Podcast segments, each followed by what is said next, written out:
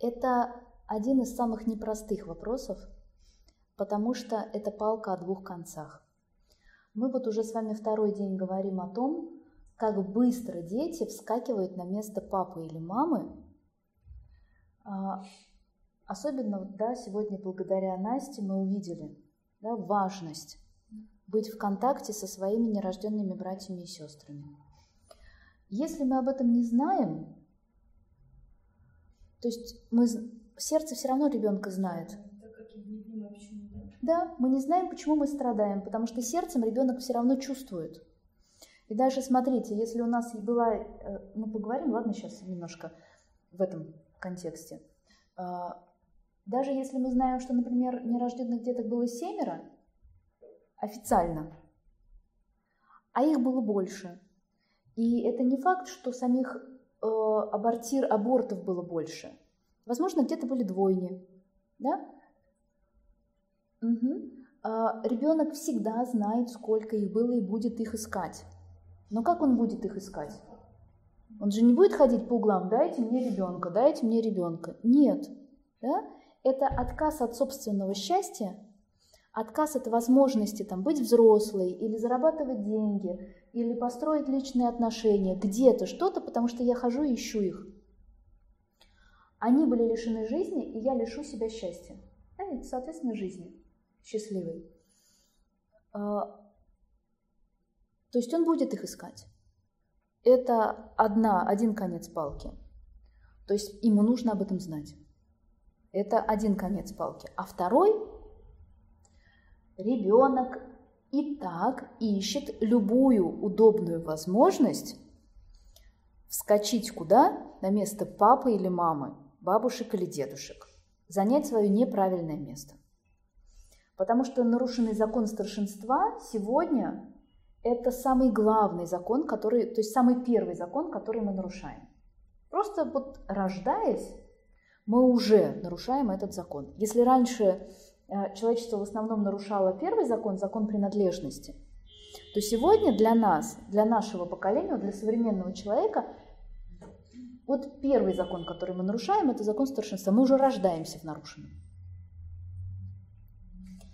И любой удобный повод сказать маме, я же говорил, как ты там умная? Как ты там взрослая, чтобы воспитывать меня? Это вторая, второй конец этой палки. Как только мы ему скажем, что у меня были нерожденные дети, он сразу скажет, и после этого ты будешь учить меня жизни? Видите, надо быть очень осторожным. С одной стороны, он должен знать, с другой стороны, лучше бы ему не знать. А что же делать? А решение очень неординарное и очень непросто дающееся. Почему ребенок ищет нерожденных братьев и сестер? Просто на засыпку. Чувствую, что он не первый. Он не знает своего первого, он не знает своего правильного места, а, а еще самое главное.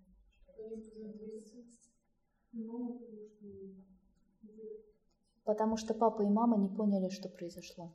Потому что они не взяли ответственность за нерожденных детей. Потому что они бесхозные потому что это бесхозно исключенные. Потому что мама не поняла, что вообще-то это смерть ее собственных детей. Потому что вот эта ответственность как искупление не были взяты. И пока папа и мама этого не сделают, это будет за них делать ребенок. А если потом мы сделали? То тогда у ребенка это ослабнет. А если мама сделала, папа нет? Зависит от того, сколько ребенку лет. Если ребенку больше 10, 13, 15, 16 лет, гарантия 100%, что он уже подстроил свою жизнь под поиск этих детей. Что тогда сделать маме? Вообще, есть ли возможность? ну, Лучше, э, вот если ребенок маленький, то можно самостоятельно взять эту ответственность. Ну, просто, просто взяв. Просто ее взяв. Просто взяв, поняв, что это что ты сделал. Без чувства вины и без самоубийств. Эмоциональных или физических. Да? Именно понять, что да, вот с этим холодным душем, который тебя окутывает, вот с этим вот процессом а, ужаса, который будет продолжаться несколько месяцев, от понимания того, что я мог это сделать, не осознавая, а вот теперь осознаю, и это кошмар.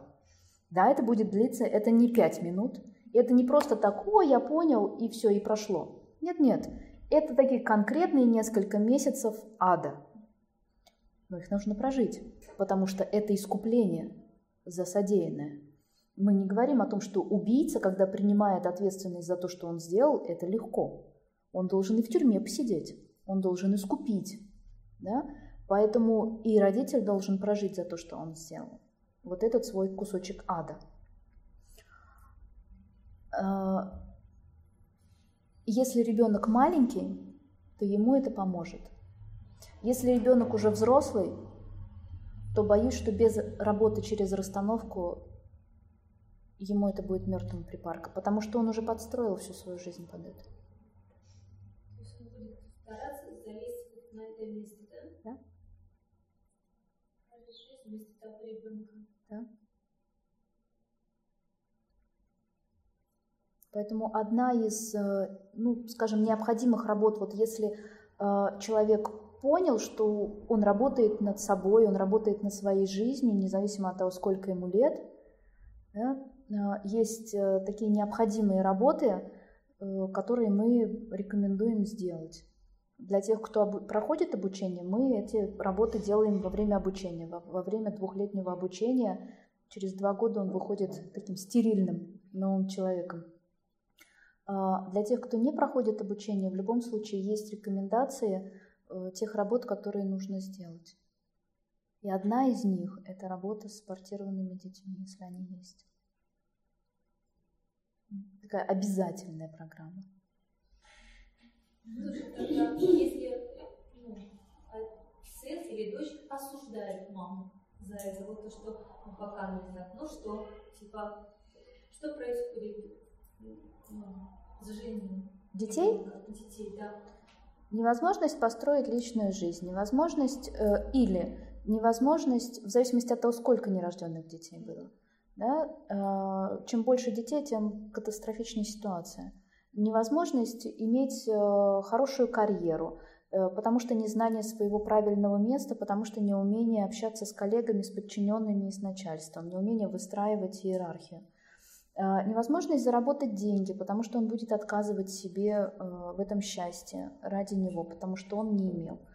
А, если абортированных детей много, то это может быть болезнь, вплоть до смертельной. Вся, вся, вся жизнь на это построена. И потом он не, будет, не может быть счастливым, он не может реализоваться себя. Вот, вот мы все тут говорим, да, есть такая внутренняя реализация, счастье такое духовное. Она невозможна пока есть за нашей спиной или рядом хотя бы один исключенный. Мы все время туда будем смотреть.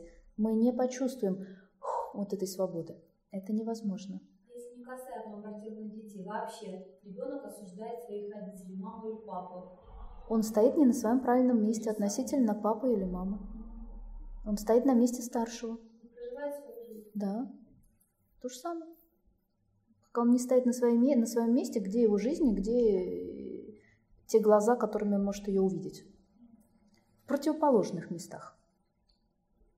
Раньше расстановщики говорили, что особенно важны дети, которые были до. Потому что тогда, особенно если ребенку, э, ну, как бы он считает, что вот они умерли, да, а я жив. Но есть еще и другой, другой аспект. Например, ребенку сказали, были нерожденные дети после там, кого-то, и этот ребенок услышал фразу или услышал в сердце фразу, ну вот у меня же есть уже один ребенок, мне этого-то не прокормить, мне с этим-то тяжело. И тогда ребенок воспринимает, что я живу за счет других. Вот если бы меня не было, они бы рождены были. И тогда он начинает убивать себя тихонечко я, потом был Антон, а потом сестра младшая. То меня и мою. Все что угодно может быть.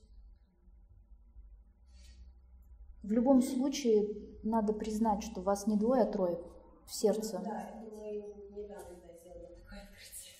Вдруг вот вполне возможно, что этого будет достаточно. Может быть, нет, я не знаю. Иногда этого достаточно, иногда нет.